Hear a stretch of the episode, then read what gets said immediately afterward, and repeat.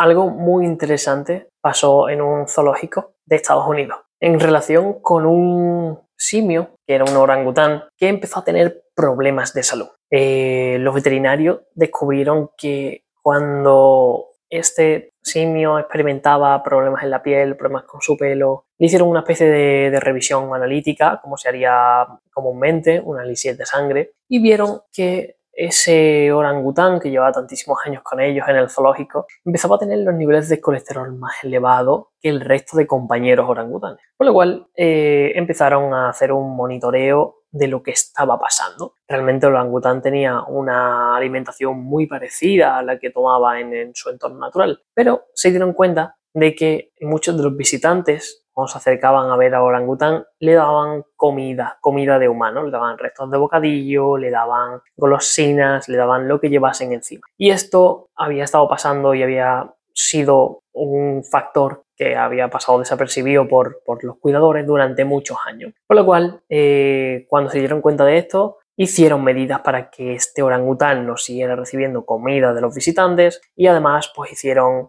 una mayor eh, hincapié en hacer ejercicio físico con él, en eh, hacer ejercicios de carácter cognitivo. Hizo una intervención bastante interesante y el eh, orangután empezó a mejorar mucho. Empezó a mejorar su salud, su piel empezó a mejorar, su pelo empezó a mejorar, se le veía más ágil, más vivo, por lo cual hicieron una muy buena intervención esa. Cuando volvieron a hacer la otra analítica, lo curioso es que su colesterol bajó, bajó de los niveles tan altos que lo tenía al principio. Esto puede dar dos tipos de interpretación. La primera es la que se hace comúnmente. Oye, el colesterol alto era su principal problema de salud. Y la segunda, la que bajo mi punto de vista es más correcta. Y es que el colesterol alto eh, estaba necesariamente elevado para que este orangután se reparase de todos estos daños que había sufrido en diferentes tejidos a través de la comida, a través de los hábitos que tenía en el zoológico y que cuando se reparó ya no hacía falta tanto volumen de colesterol. En este episodio del podcast Hackeando la Salud vamos a hablar sobre una polémica molécula que la mayoría de las personas no sabe realmente la capacidad que tiene en la mejora de salud. Así que si te interesa este tema, eh, te recomiendo que te quedes conmigo un rato.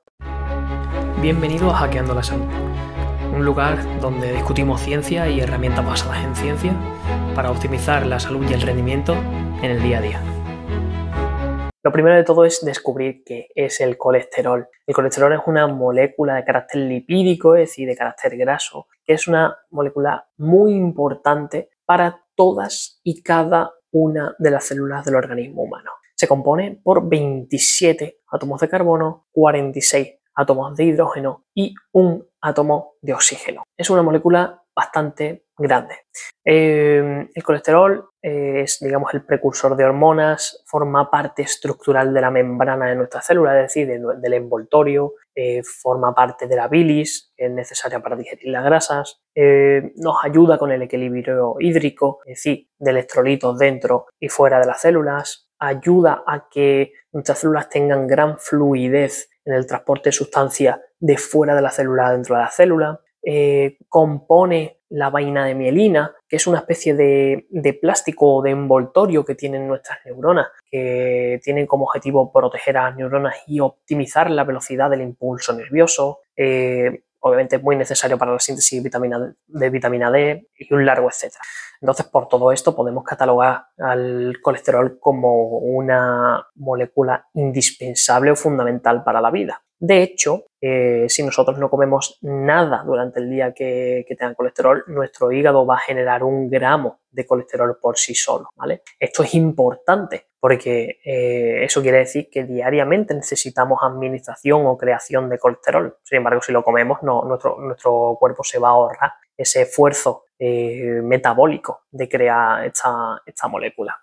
hay que decir que este colesterol influye indirectamente en la síntesis de energía en nuestra célula. Para que una célula del riñón funcione eficientemente, para que una célula del hígado funcione eficientemente o para que una neurona funcione eficientemente, necesita tener la capacidad de generar energía, ¿vale? En el momento en el que no tiene la capacidad de generar energía, se autodestruye, ¿vale? Porque no puede ejecutar sus labores. Y el colesterol es indirectamente esencial para producir energía, porque es responsable, como decíamos antes, de la fluidez de la membrana, de que sea capaz de meter componentes de fuera que le hacen falta para, producir energía y de sacar elementos de dentro que le hagan falta para producir energía. Eh, pero hay, una, hay, una, hay un aspecto muy interesante acerca del colesterol y es que como es una grasa no se disuelve en agua, por lo cual tiene que ir vehiculizado por diferentes transportadores o por diferentes coches o camiones, por poner un ejemplo más común. Eh, algunos de ellos te sonarán, como por ejemplo el HDL, el LDL, el IDL o el VLDL, ¿vale? Eh, estos coches son realmente lipoproteínas, es decir, son como esferas, ¿vale? Que tienen en su capa externa una combinación de proteínas y grasas, pero que en la parte externa sí son solubles del agua y en la parte interna no, por lo cual en la parte interna es donde van el colesterol y otras moléculas grasas como por ejemplo los triglicéridos, ¿vale? Por lo cual, para que nuestro cuerpo lleve colesterol a los sitios dañados o que retire el colesterol de las células que se han estropeado por cualquier agresor o simplemente que están envejecidas, necesitan esos transportadores, ¿vale? Que son lipoproteínas, que son combinación unas esferas que combinan proteínas y eh, algunos ácidos grasos. Claro, cada vehículo cada tipo diferente de lipoproteína, que por ejemplo la HDL es una proteína, una lipoproteína de alta densidad, el LDL es una proteína de baja densidad, que son los típicos marcadores de colesterol bueno y colesterol malo que salen en las analíticas. Bueno, pues cada lipoproteína tiene una capacidad de transportar más o menos colesterol, ¿vale? Por lo cual cada vehículo tiene una capacidad diferente y cada vehículo tiene un tamaño diferente. Por ejemplo, por, hablar del conocido colesterol malo, colesterol malo es el que se encarga, ¿vale?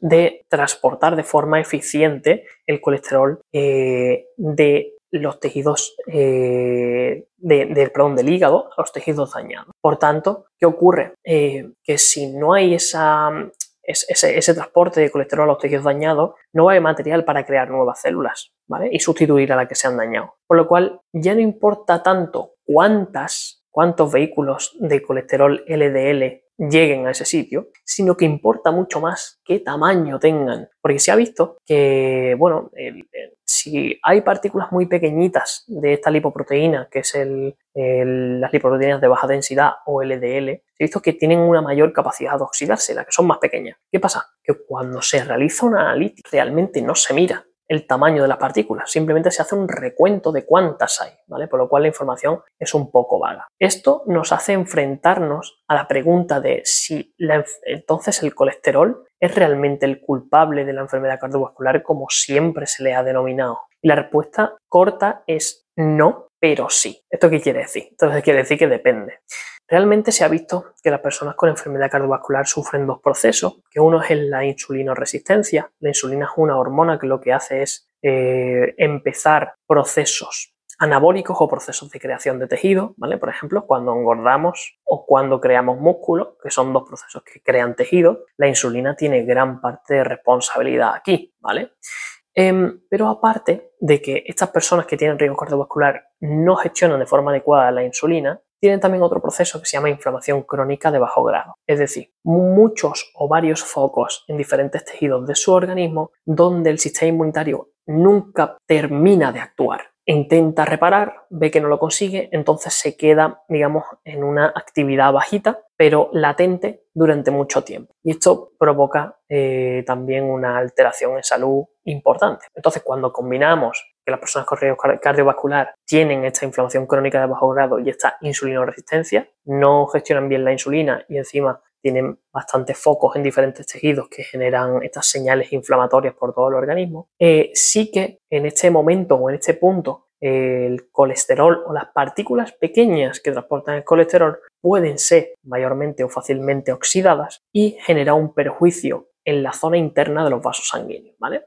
La enfermedad cardiovascular se define por la creación o la generación de la placa aterosclerótica. ¿vale? La placa aterosclerótica es simplemente un daño que se provoca en la zona interna de, los vasos sanguíneos que intenta repararse, pero cuando se intenta reparar ese vaso sanguíneo se va haciendo más pequeño porque hay un proceso inflamatorio y deja pasar menos cantidad de sangre hasta que se tapona por completo y se produce pues típicos infartos, ictus eh, y accidentes cardiovasculares muy relevantes que pueden comprometer la salud del individuo. ¿vale? Pero solamente, y esta es la pregunta fundamental, ¿la placa aterosclerótica es colesterol oxidado o es lipoproteínas de baja densidad oxidada? No. Existen en la, en la placa aterosclerótica lipoproteínas de baja densidad oxidada, pero también existe calcio, también existen otras proteínas, también existen eh, células espumosas, como por ejemplo células inmunitarias o células musculares, por lo cual es como decir que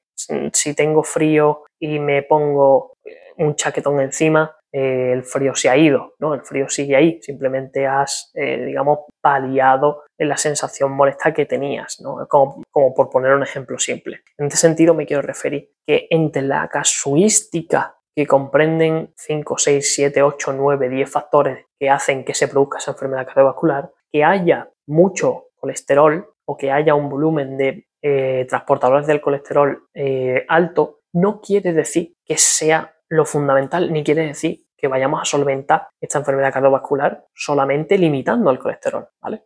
De hecho, si esto fuese así, si el colesterol fuese la culpa de, o, el factor principal que promueve la enfermedad cardiovascular, eh, desde hace muchos años está aplicando a nivel farmacológico un, un, principio activo que se llaman estatinas, que lo que hace es inhibir la síntesis endógena de colesterol. Es decir, cuando tomas este fármaco, tu cuerpo deja de crear colesterol. Eh, la industria farmacológica ha intentado demostrar que esto reduce los accidentes cerebrovasculares y los infartos, etc. Pero realmente puede que no sea del todo así. Ten en cuenta que estas estatinas se ha comprobado que aumenta el riesgo de diabetes tipo 2 porque aumenta dos de los procesos que sí son realmente los causantes de la enfermedad vascular como hemos dicho, insulinoresistencia enfermedad crónica bajo grado. Vale, pues el consumo de estatinas o la medicalización con estatinas aumenta la insulinoresistencia, por lo cual hay una mayor probabilidad de que se genere una diabetes tipo 2. Y la diabetes tipo 2 aumenta el riesgo de enfermedad cardiovascular. Entonces, si yo meto un fármaco para inhibir la síntesis de colesterol, estoy creando una diabetes y esa diabetes me está creando un mayor riesgo de enfermedad cardiovascular. El fármaco no solamente no soluciona, sino que además empeora el cuadro clínico a medio o largo plazo. ¿vale? Por lo cual, ¿cuándo es interesante tener el colesterol alto y cuándo es interesante tener el colesterol bajo? ¿vale? Hay que entender, de manera similar a la que le ha pasado al mono, que el LDL o las partículas que transportan el colesterol aumentan cuando hay una mayor demanda de reparación en diferentes tejidos. Por lo cual, de forma natural, cuando las personas ayunamos, cuando no comemos, el colesterol aumenta. Y eso no significa que el ayuno sea malo, eso significa que se ha aumentado la tasa de reparación y que cuando se acaben las tareas de reparación volverá a bajar.